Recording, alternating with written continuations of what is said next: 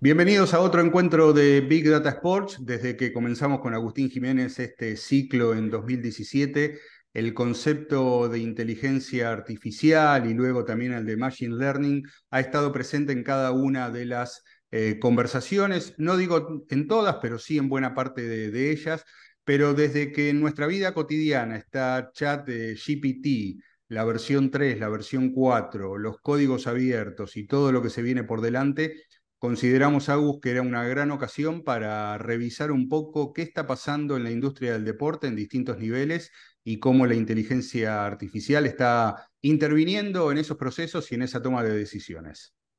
Totalmente, Marce, vos lo nombrabas, la inteligencia artificial ha revolucionado. El año 2022-2023 fue la gran explosión masiva con estas plataformas que nombraste, pero también tenemos que decir que el concepto de inteligencia artificial y de machine learning no es algo exactamente nuevo, ¿no? sino que hace años y por no decir décadas que se viene trabajando con cómo la tecnología puede ayudarnos, puede aprender, puede entender lenguajes, puede trabajar con volúmenes infinitos de data para que eso nos simplifique a los humanos ciertas tareas o trabajos. ¿no? Bueno, en el deporte siempre estamos hablando de la innovación. Los que nos conocen en Big Sport hablamos de esto hace mucho tiempo.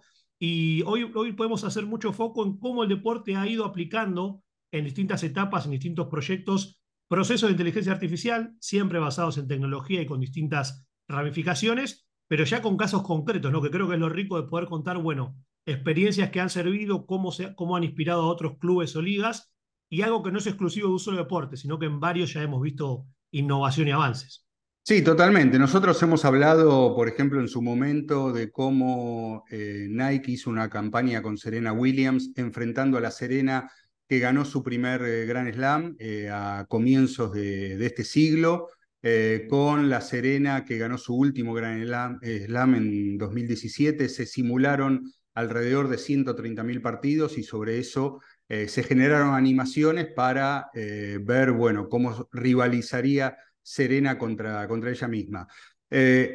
hubo otros casos también, pero a mí me gustaría que explicaras de entrada qué entendés que pasó a partir del chat GPT, eh, porque incluso para cualquiera de nosotros como usuarios, nuestra relación con la inteligencia artificial no es nueva, no es de ahora. Eh, el ejemplo más concreto, cuando usamos Google Maps o cuando usamos Waze, hay, hay una relación de usuario a sistema para encontrar el camino más rápido para llegar a un solo lugar. Pero ¿qué ha pasado ahora con, con el chat y con la conversación con el chat? Podríamos decir que la, explosión se da por un tema de UI, de interfaz de usuario. Es decir, cuando OpenAI abre ChatGPT de forma abierta y masiva para que todos lo podamos probar y jugar, como se decía al principio, con preguntas, con desarrollarme unas ideas o algo, la familiaridad con un sistema de chat similar al que manejamos en WhatsApp, en mensajería o en cualquier tipo de programa donde uno interactúa con un mensaje contra otro, otro perdón, hizo que esto sea mucho más masivo. Entonces, también hubo algo increíble que fue cuando alguien, cuando alguien arroja la primera piedra, digamos, ¿no? Que fue OpenAI, que dijo, bueno, yo lanzo y abro esto. Todos los demás que estaban trabajando puertas para adentro, digamos, con proyectos de inteligencia artificial, se vieron obligados a salimos todos ahora en simultáneo. Y explotó una verdadera revolución. ¿Por qué? Porque así como OpenAI saca ChatGPT, meses después Google se vio obligado a sacar BARD, su competencia directa, que se diferencia porque trabaja sobre Google y en tiempo real. Nunca hay que dejar de, pensar que ChatGPT, hasta que los plugins sean masivos, tiene una limitación que es hasta septiembre de 2021, con todo lo que es la información. Perplexity, que es una que tiene menos renombre, pero que también trabaja muy bien con un montón de fuentes. Bing de Microsoft, o sea, se ha expandido el uso de chats para preguntar cosas o resolver cosas. Ni hablar cuando se sumaron todas las de creación de imágenes, Midjourney, DALI, Stable Diffusion, y así con cada área de que decís, ya hay soluciones abiertas de video, de audio, de sonido, de todo. Ha sido, yo personalmente creo que es una de las revoluciones más tangibles dentro de la tecnología, porque esto lo vemos todos. Si bien esto que vos decías, Marce, de que eh, Waze, por ejemplo, es un sistema de inteligencia artificial, no estaba tan incorporado del lado del usuario final como que era eso. Ahora todos hablan de inteligencia artificial, todos entienden cómo se puede trabajar con eso, y ahí es donde tenemos el punto de partida, ¿no? Entonces, esa masificación de herramientas que todos los días van surgiendo encima nuevas, hace que todos, todas las áreas estén involucradas mirando cómo podemos aprovechar esa, eso, ese avance tecnológico infinito que nos puede acelerar sobre todo procesos o tiempos, y ahí se ha empezado a aplicar de manera masiva, ¿no? Entonces creo que por ahí viene el gran cambio, porque, insisto en esto, no es algo nuevo lo que estamos planteando, lo que, lo que es nuevo es el uso y el acceso más global, entonces todos los ojos mirando la tecnología, como pasó en su momento con las criptomonedas, el metaverso, los NFT y así, ¿no? Podríamos ir para atrás en el tiempo con otras revoluciones que no fueron tan tangibles. Sí, para ser muy concreto, por si no lo saben, y, damos por sentado a veces que sí están enterados de, este tipo de cosas, esta conversación que estamos teniendo ahora en este podcast o video podcast, subido a YouTube, eh, ustedes con la herramienta correcta podrían vincular este video que están viendo y escuchando ahora eh, para descargar, por ejemplo, las 10 ideas principales que hemos conversado en, este, en este episodio. Pedirle a esa herramienta vinculada a ChatGPT que saque los cinco insights más interesantes, si es que los hay, confiamos en que sí, eh, para, para, que ustedes puedan eh, tener un texto o una descripción más o menos fiel de, de, los temas más interesantes. Estamos hablando de eso y vamos a revisar también algunas cuestiones que no se vinculan quizás directamente con, con este uso, pero sí donde la inteligencia artificial interviene en, el deporte para diferentes casos. Y si te parece, empezamos la recorrida, Agus. Sí, sí, y déjame agregar, Marce, que es muy buena ocasión para recordar que cuando se habla de inteligencia artificial, la primera, digamos, idea que uno tiene es que finalmente las máquinas entienden o, o, aprendieron a pensar como un humano. Y la verdad es que no, no va por ese lado ya vamos a la cuestión más técnica de trabajar con lenguajes de modelaje de largo volumen.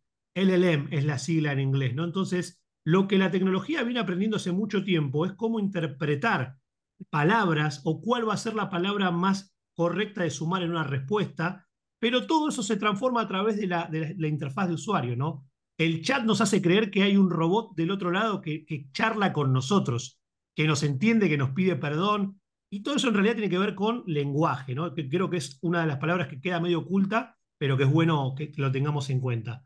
Y en el deporte, Marce, como siempre hablamos, se suele innovar mucho, tenemos muchas formas de encararlo, pero lo interesante es decir que, por ejemplo, en el mundo del fútbol particularmente, hay algunas aristas que se han venido tocando que son interesantes de repasar, como, primero, la mejora en el rendimiento de los jugadores, cómo, cómo herramientas de inteligencia artificial pueden analizar datos de jugador, velocidad, agilidad, precisión de tiro, un montón de cosas que hemos revisado también en Big Data Sport en las últimas temporadas con tecnologías a medida, pero todo esto ha empezado a evolucionar para que sea mucho más accesible en usabilidad, en precio, en masificación. Ya no es algo que solo va a poder usar el Manchester City o el Bayern Múnich. Hoy esto, eso es la gran revolución, creo yo. Está abierto para todos, ¿no? Lo mismo lo que puede ser la ayuda para los cuerpos técnicos mundial a mundial vemos como, me acuerdo mucho de esos capítulos que hicimos en, Rusia 2018, donde se empezaba a ver que en el banco de suplentes iba a haber una tablet con data, bueno, cómo cambió en Qatar 2022 y cómo va a ser en 2026, ¿no? Bueno, también la accesibilidad a la data hace que todo eso tenga estos procesos para sacar conclusiones y no tener que tener una mirada tan profunda y dedicarle tanto tiempo. Bueno, esas son algunas, Marce, ¿no? De las, de las que hemos visto, pero hay montones, la verdad, para contar. Sí, sí, sí, hay una, una gran cantidad de ejemplos y, de casos.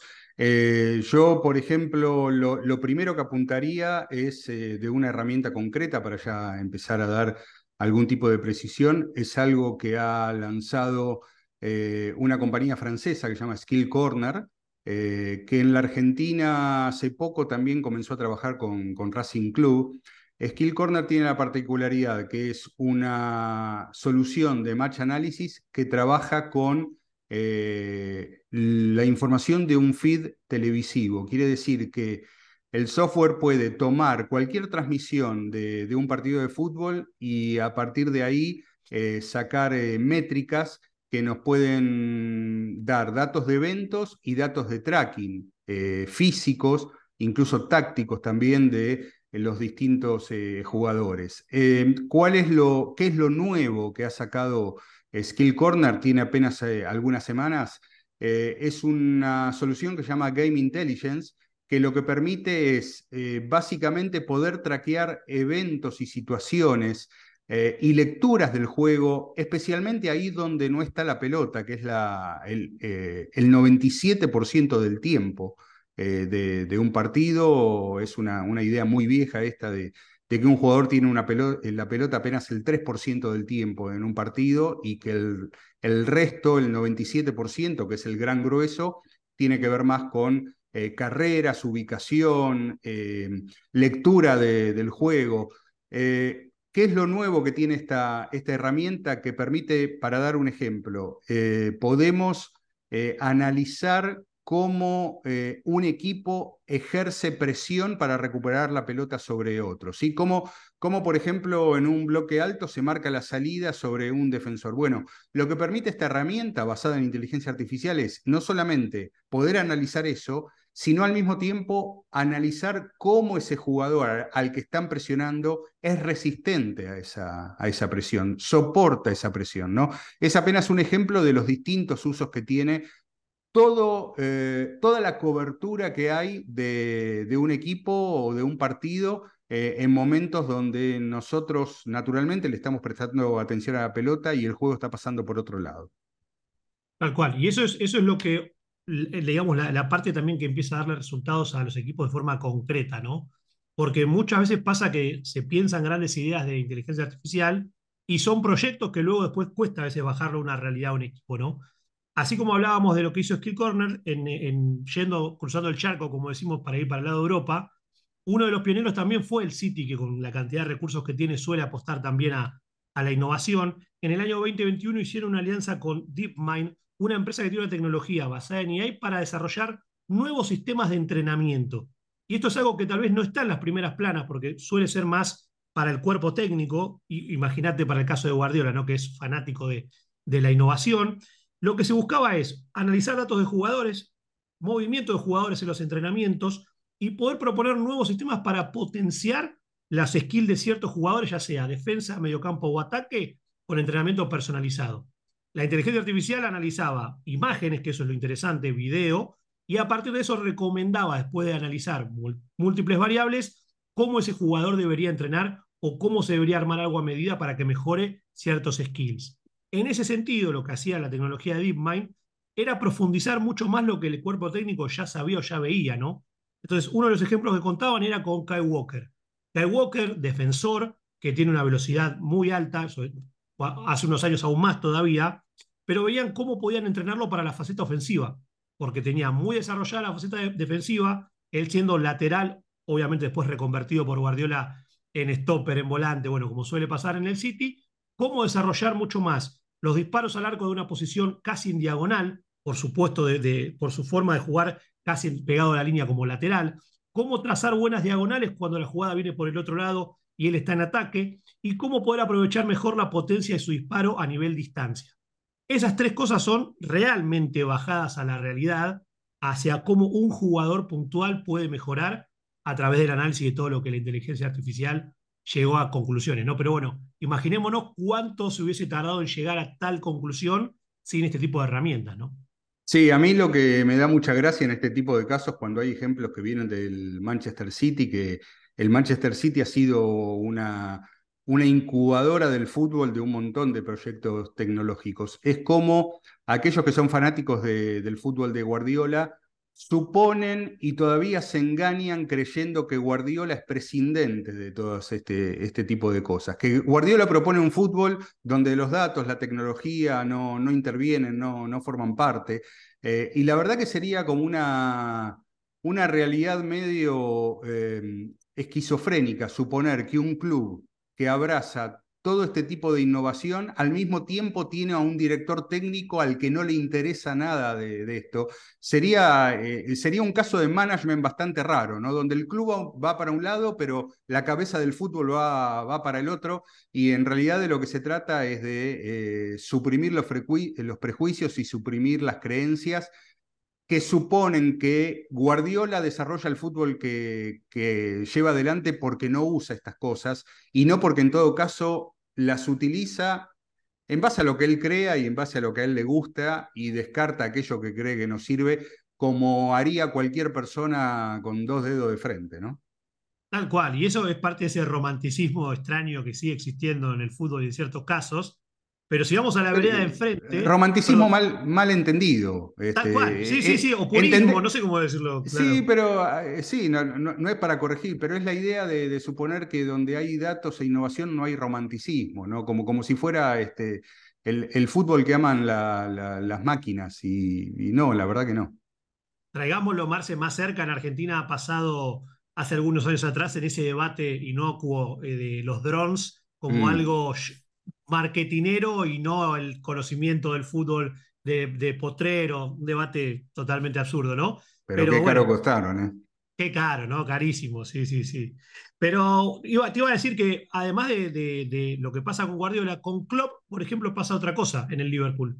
No se lo asocia tanto tal vez a la, a la a tener su propia escuela, a tener su estilo, a tener eh, una cosa tan definida, pero es otro que yo creo que sí lo tiene, se minimiza muchas veces y sí apuesta mucho también a la tecnología, ¿no? Y no, no tiene miedo de contarlo, o usualmente hasta cuenta un poco en sus conferencias de prensa que son espectaculares, cómo utilizan cierta tecnología. Bueno, una de las que más me gusta destacar es lo que han hecho con Umatics, en, apenas terminó, no lo quiero decir terminó, apenas la pandemia dio un respiro en 2020, a finales de 2020 en Londres, y en Liverpool en Inglaterra completo, armaron una nueva propuesta que tenía que ver con cómo podemos reducir la cantidad de lesiones que tenemos a nivel predictivo.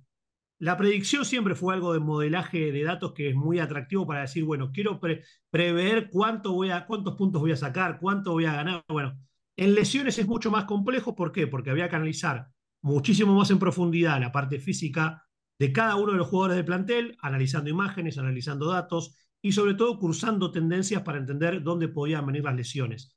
En el año 2021, creo que una de las cosas que más nos recordamos fue cuando las lesiones, la plaga de lesiones del Liverpool, de alguna manera dinamitaron que gane esa Champions League que termina perdiendo con el Real Madrid porque no jugó Salah, porque tuvo muchas lesiones. Bueno, a partir de eso cuando instalaron este sistema, lograron ya en el año 2022 bajar un 30% la cantidad de lesiones comparado con el año anterior y trabaja de esa manera, trabaja analizando información cada vez más profunda sobre, y un dato que me llamó mucho la atención, las piernas de los jugadores como el lugar donde se generan más lesiones, ¿no? Obviamente, pero como ya se dividen, ah, eh, vamos a tratar de conseguir la imagen que lo vi en un video que era casi como cuando uno va, y esto perdona a nuestros amigos veganos, ¿no? Cuando uno va a la carnicería que está el mapa de la vaca, por músculos, por, por todo lo que hay, bueno, similar armado como con la parte inferior del cuerpo humano, para poder detectar hasta zonas como si fuese un semáforo, ¿no? Si en el siempre estaba verde es que no preveían lesiones en seis meses,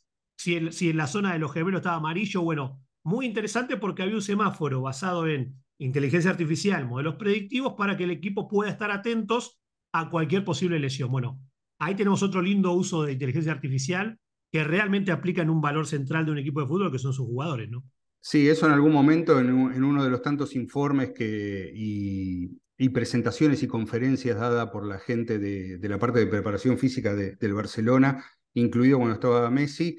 Acá en este caso la, intuición coincide con, con, el dato. Lo que creemos que es está avalado por el dato. Decían que eh, la mayoría de las lesiones en el fútbol son las musculares y que la mayoría de las lesiones, prácticamente el 95%, suceden en el tren inferior, de la cintura para abajo. Es lo, Bueno, el fútbol se juega con las piernas. Eh, no solamente con las piernas, pero esencialmente con las piernas. Entonces ahí están concentradas las lesiones. Eh, ahora, analizar eh, esa información y tener distintos tipos de, patrones permiten, creo yo, ¿no? Hasta donde sé, no sé si evitar las lesiones completamente, pero sí en todo caso saber cuándo ponerle un freno a un jugador o cuándo darle un poco más de soga para que entrene o para que juegue en función de, de la información que se va teniendo, ¿no? Eso justamente es lo que se viene, digamos, que puede llegar a ser en los próximos meses o semanas, dado cómo cambia todo de rápido, de que se habla, y sobre todo los, que se especializaban en tren inferior, esto que vos contabas, poder ya tener conocimiento exacto de cómo es el estado de cada músculo, de cada grupo muscular, de la pierna derecha de tren Alexander Arnold, por ejemplo. Entonces, tener casi un monitoreo en tiempo real para ver si ese músculo está perfecto, si está cansado, si tiene posibilidad de romperse, creo que vamos hacia una, hacia una innovación tal de que se van a poder, como vos decías, no prevenir, porque hay muchas cosas que son eh, que no se pueden prevenir o que, son, que suceden en un momento que no se puede prever todavía, pero si sabemos que ciertos, ciertos músculos del jugador están mucho más cansados o más estirados o tienen tendencia a romperse que otros, poder tal vez frenar al jugador, poder hacer algún tratamiento kinesiológico para que eso mejore. En el futuro cercano y en el mediano plazo seguramente va a haber un gran crecimiento de mejora de prevención de lesiones, mejor utilización de los recursos, es decir, no quemar a un jugador hasta que se lesiona, y también justamente poder con visualización de datos entender a dónde puede estar el potencial problema jugador por jugador, ¿no? Totalmente, totalmente. Eh, te, voy a llevar ahora, Agus, a, un caso que es relativamente nuevo, que se ha comentado mucho y que me parece define muy bien qué es lo que está pasando actualmente con la inteligencia artificial aplicada al, deporte o incluso yendo más allá de, del plano físico, ¿no? yendo hacia el plano virtual. Eh, se dio a conocer un paper, y ese paper incluso tiene, tiene videos también, eh, donde intervinieron, a ver, científicos de Stanford, eh, de la Universidad de, Toronto, en Canadá, obviamente, también investigadores de, de, NVIDIA. NVIDIA es la, la compañía de software que interviene en todo lo que sea el uso de datos para generar eh, animaciones de, alta calidad, eh, con mucha presencia en la industria de, los videojuegos. Entonces, lo que crearon fue una, un caso, incluso una demostración, para aprender habilidades del tenis simulada físicamente a partir de los videos de transmisión de los partidos, en este caso de eh, Tennis Channel. Eh, esto conecta con lo que comentábamos hace un ratito que hacía Skill Corner, poder analizar datos a partir de un feed televisivo, de, la transmisión que vos ves en tu casa cuando estás viendo la Copa Libertadores, la Champions o, la Liga Profesional de Fútbol, desde ahí se puede extraer eh, información. ¿Cuál es la novedad de lo que hicieron en el caso del tenis? Es un sistema que permite eh, generar personajes simulados físicamente que aprendan habilidades del tenis a partir de movimientos recopilados en varias eh, transmisiones hechas por, por Tennis Channel.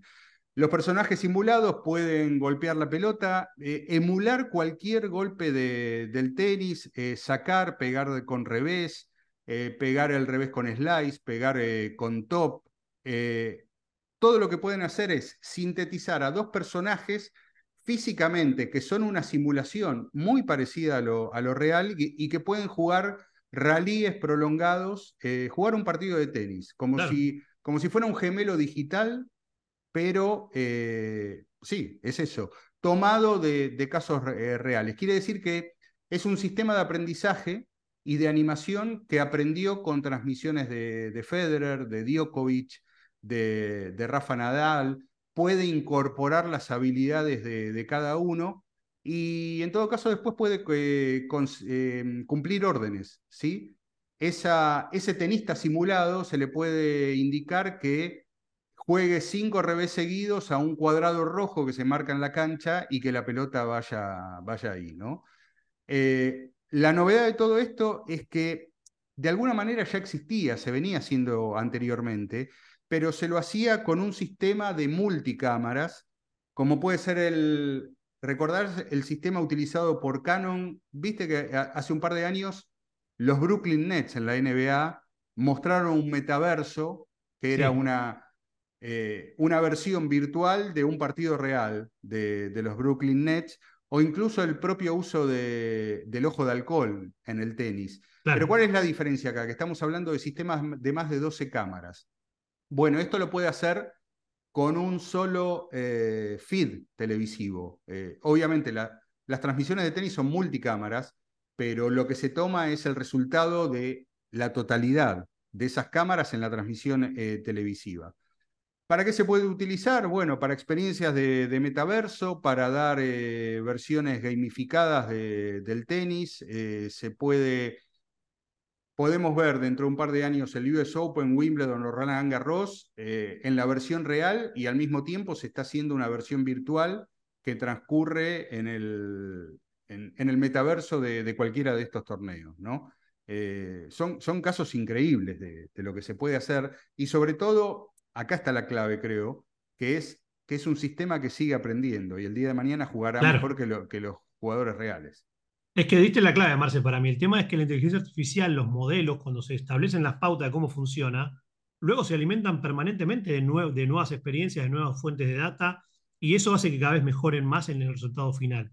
Lo mismo podemos pensar que va a pasar con uno de los ejes centrales de la crítica en el mundo del fútbol, que es el VAR, el referato, cuando el offside semiautomático. Todo eso va a, va a tender con la inteligencia artificial a mejorar cada vez más, porque justamente con el análisis de múltiples cámaras o de cámaras que ya saben dónde mirar para poder tener información que la inteligencia artificial va a poder procesar, estamos en un cambio de época que tal vez en meses o en años, pero corto plazo, todo eso va a mejorar.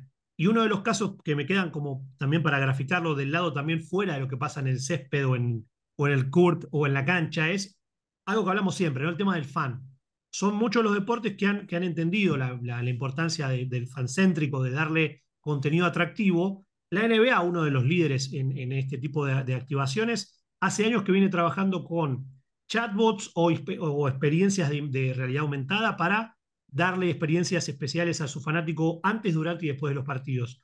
Lo que hace actualmente la inteligencia artificial, que es algo muy interesante en, este ya 2023, han empezado a poner la inteligencia artificial a leer y a mirar la experiencia comentada de los fanáticos en redes sociales, sobre todo para poder captar ese sentimiento en vivo que uno expresa cuando estoy viendo un partido y subo un video de un, de un gol, cuando subo una reacción a un punto en tenis, pero tratan de tomar en vivo la reacción de los fans para darle contenido a medida en las aplicaciones de NBA, en el chatbot que tienen desarrollado con sus fans. O sea que usan la inteligencia artificial para que la experiencia del fan sea cada vez más personalizada, pero también buscan ese, ese nuevo foco de darme lo que yo estoy, algo vinculado a lo que estoy sintiendo ahora como mucho más real time, ¿no? Que eso también es difícil de hacer, pero la tecnología hoy lo permite. Sí, eh, e, eso me hace, me hace acordar a algo que, que, ya viene sucediendo, por ejemplo, en el caso de, del tenis y del golf, que son desarrollos, en este caso, de, de IBM. En, en, el año 2016, IBM, que tiene sus dos pilares principales en deportes, ahora son el Master de Augusta de golf y Wimbledon. ¿sí? Son como los, los dos grandes soportes, más allá de no ser los, los únicos. También el, US Open de tenis, pero estos dos como, como principales. Eh, en el año 2016, ya en Wimbledon, IBM empieza a incursionar en la producción de highlights automatizados, donde el sistema eh, elegía los mejores momentos de un partido, de un punto, de un game, en función de lo que pasaba en la acción, cómo podía cambiar el resultado en ese momento, pero también eh, tomando en cuenta la atmósfera de, ese momento, la atmósfera del lugar, los gritos de la gente, la exclamación. Entonces, eran toda, toda, toda información utilizada para producir un eh, highlight automatizado, sacando en un par de minutos antes algo que antes llevaba horas de, de producción, ¿no? En 2023, IBM da un paso más allá en la aplicación del máster de Augusta y empezó a generar los primeros highlights automatizados, pero que al mismo tiempo, eh, utilizando la tecnología text to speech, o sea, del texto al, al habla, ¿sí? le agrega una narración generada con una voz sintetizada por inteligencia artificial que describe lo que está pasando. Es decir, ahí no hay ningún narrador real, sino que la inteligencia artificial pone la voz en off de lo que estás viendo, pero al mismo tiempo con una estructura muy variada como para que el sistema no sea muy reiterativo, que no repita siempre los mismos conceptos y que ese highlight sea no solamente descriptivo, sino entretenido, porque está llevando la transmisión adelante eh, sin, eh, aunque la acción sea igual en el juego, sin dar el, mismo concepto. ¿no? Todo eso estuvo disponible en la aplicación, en la última que hubo en 2023, eh, con el torneo de, Augusta, el Máster de, Golf, que es uno de los lugares desde donde surgen más innovaciones con inteligencia artificial en los últimos años. Sí, y, un poco también a veces se, se empiezan a escuchar voces en contra de la inteligencia artificial en el deporte, lo cual siempre hablamos ¿no? de, de que hay gente que igual no le gusta la innovación y, se, se, sitúan en el, en el, lugar de decir, bueno, la inteligencia artificial es muy cara, lo cual hemos contado que ha cambiado totalmente, y también se pone mucho el foco en, los posibles despidos que puede haber en ciertos sectores de pérdida de empleos porque van a ser reemplazados por inteligencia artificial. Bueno, todas estas cosas superan al deporte. Esto ya es un debate hasta global, ¿no? De los riesgos de la inteligencia artificial. Pero los que lo, ven de un lado mucho más positivo están entendiendo que todos los verticales que estamos nombrando, los empleos, los especialistas, está mal enfocado cuando se habla de voy a perder el trabajo, sino que es esto debería optimizar el tiempo, las tareas, reducir la parte más de, tareas monótonas o que son de ejecución lenta. Y es un poco lo que también se ve que son aquellos los que lo ven de la manera positiva, lo que están, los que lo están aprovechando mucho más, ¿no? Porque hay, un, caso que, se llama AI in a Box, que tiene que ver con ofrecer parte de lo que vos decías, Marce, esto de cómo, cómo poder enriquecer desde el video la parte de tener datos de inteligencia artificial en una transmisión. Hace pocos años era algo totalmente excluyente porque era carísimo.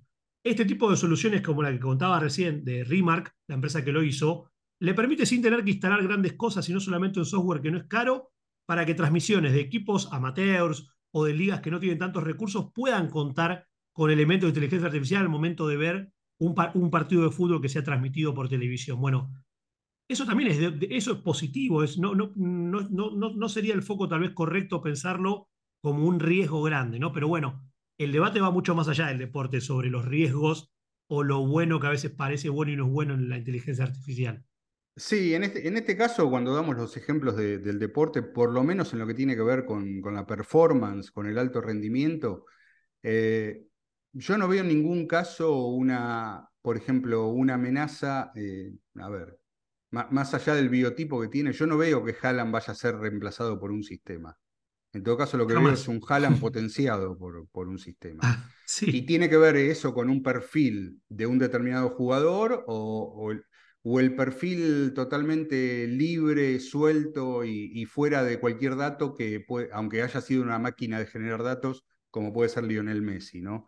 Ahí lo tengo claro. Ahora, yo sí tomo el debate en, eh, dos aspectos, con, eh, con, relación a la idea de, que la inteligencia artificial viene a ser un sustituto del trabajo del ser humano. Eh, yo creo que es, la tendencia que tenemos también sobre cómo vemos a, la innovación, ¿no? Eh, si en su momento la radio iba a reemplazar a los conciertos en, las salas de conciertos, si, eh, si, la televisión iba a reemplazar al cine, si el ebook iba a reemplazar al, libro en papel, eh, si la computadora iba a reemplazar la, manera de escribir de, los seres humanos. En todo caso, en algunos casos la, modifica y en otros casos son los complementos, lo, complementa. Vos todavía, vos todavía podés escuchar un partido de fútbol por radio, nadie, nadie te ha impedido eso. Vino una innovación aparentemente con eh, una, una alternativa superior, pero el que quiere seguir escuchando un partido de fútbol por radio puede, puede hacerlo. Ahora, y acá te, te, abro el juego de vuelta. Yo creo que lo que empezamos a descubrir con la inteligencia artificial es que también están yendo, está yendo en dirección a lo, no a los trabajos que son monótonos, sino a los trabajos que son creativos. La, la inteligencia artificial te puede escribir un libro que vos no detectes cómo, cómo escribe el autor original y sí, puede hacerlo. Vas a tener que ser un experto muy grande para, para identificar la, la, diferencia, justamente. Puede, puede componer una canción, puede componer una canción. Eso. ¿No? Sí, y se está viendo, o sea que pasa que es aceptar que está cambiando los paradigmas que conocemos de muchas áreas. O sea, en la música está pasando que hay artistas que dicen, me han clonado la voz y ha salido un tema viral que no lo hice yo. Y hay debate sobre, bueno, ¿y en los derechos de quién son? ¿Y se puede o no? ¿Es legal o no? Bueno, ahí estamos en una etapa nueva. es, un poco el ejemplo de que a veces cuesta aceptar que ha llegado el cambio a través de la tecnología de, algo establecido, ¿no? Del status quo de, de ciertas áreas. Pero tiene mucho que ver con esto que vos decías, Marce, decir, si yo ahora no, no, no soy capaz o no voy a ser capaz de detectar si un libro lo escribió un humano o una inteligencia artificial, lo importante creo yo para el usuario, si me pongo de ese lado, va a ser, ¿pero el libro está bueno? o es algo totalmente horrendo que no, no, no, es legible o no, no está bien pensado. Bueno, va a haber grandes debates y la creatividad va a estar atacada porque hoy muchísimas áreas están usando, como hablábamos, ChatGPT para pedirle ideas, para pedir desarrollar conceptos, le tiro una idea y me devuelve un artículo de un blog entero. Va a estar mucho la, yo creo que va, está ganando mucho valor la curaduría humana, el, el tono y el entendimiento de humanos hablando con humanos, que eso es todavía difícil de reemplazar, pero no, no abrazar tecnologías que ya son reales y que son masivas o abiertas por su costo, va a ser que se queden más afuera del sistema por negacionistas que por tener un sentido a la crítica, ¿no? Entonces yo creo que ahí es donde va, a estar esa, esa fina línea de quienes toman la tecnología para mejorar, tanto en áreas de, rutina como creatividad o como desarrollo, y quienes están atándose a, que todavía no, no perder su forma de trabajar o su forma de, hacer las cosas de los últimos 10, 20 años, ¿no? Sí, Va a ser complejo. Sí, a mí me, hace acordar a, un posteo que vi en Twitter hace poco que decía, era una captura de un comienzo de, de una novela y decía, nunca ninguna inteligencia artificial podrá escribir un comienzo de una novela tan bello como, como este.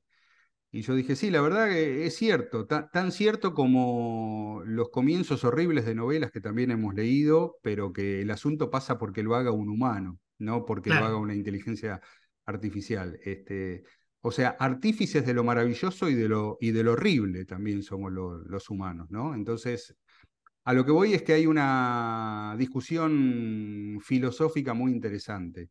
Eh, que, se viene y en todo caso a lo que apuntamos fue a eh, aquellos casos y situaciones donde la inteligencia artificial eh, genera un valor y genera una mejora, ¿sí? Genera una, una algo superior, algo que no teníamos, algo que puede hacer que, que los equipos, que los clubes y que los jugadores incluso hasta puedan tener carreras más largas que las que tuvieron en otros momentos. Totalmente. E-, es entender bien cómo este milagro tecnológico puede ayudar al desarrollo y a la optimización de todas las áreas que componen el deporte, ¿no? Eh, para cerrar, Marce, una de las, para que quede como una conclusión de cómo la inteligencia artificial puede ayudar al deporte, PwC, que es una consultora que usualmente genera informes muy variados, lanzó una infografía que después vamos a compartir en, nuestras redes y seguramente también en, nuestros videos, de seis áreas que hay que pensar para que si vos sos parte del deporte, cómo te puede ayudar la inteligencia artificial. Y básicamente son cosas que estuvimos hablando en, el episodio, pero que está bueno listarlos, que es un primer, un primer área que tiene que ver con la eh, media y fan experience, como un, un, eje que se puede trabajar de distintas maneras con inteligencia artificial. Management y operation, operaciones y management, otra área que es muy interesante para que la inteligencia artificial mejore dentro del deporte. Pre-game, in-game y post-game análisis, esto es casi obvio, ¿no? De cómo antes, durante y después de un partido de tecnología de inteligencia artificial puede ayudar a, cuerpos técnicos, a la parte médica, a los propios jugadores. Y después habla de la identificación y la selección de talento. Esas seis áreas son un poco las que, las que PwC recomienda a la industria del deporte para tener en cuenta si hay que elegir en dónde buscar ya herramientas bajadas en algo concreto. Pero bueno, es un simple mapita de cómo la inteligencia artificial puede tocar varias áreas del deporte para ayudar a la mejora y la optimización de cada una, ¿no? Sí, eh, ahí yo también tengo algo para, para aportar como, como cierre, es, más que nada una, una reflexión, que es lo que pasa con tanto invento nuevo, con tanta eh, tecnología, es que se están creando cosas que todavía no sabemos para qué van a servir. ¿sí? Y, ¿Esto es nuevo? No, no, tampoco es nuevo. Si yo te dijera, pensemos, voy a dar un ejemplo muy brutal, ¿no? Eh, la invención de la rueda. Eh, no estaban en los planes de nadie que en ese momento la rueda iba a servir para que ahora veamos carreras de Fórmula 1, ¿no? Eh, Tal cual. No, estaban los cálculos del ser humano, no estaban los cálculos del ser humano que la invención de un dispositivo que iba a mejorar la producción después sirviera para el entretenimiento. Entonces, eh, a lo mejor lo que estamos haciendo, lo que estamos viendo, con los riesgos, con los temores, el ser humano siempre ha tenido temor de, cómo, de, cómo manejar lo que inventa, ¿sí?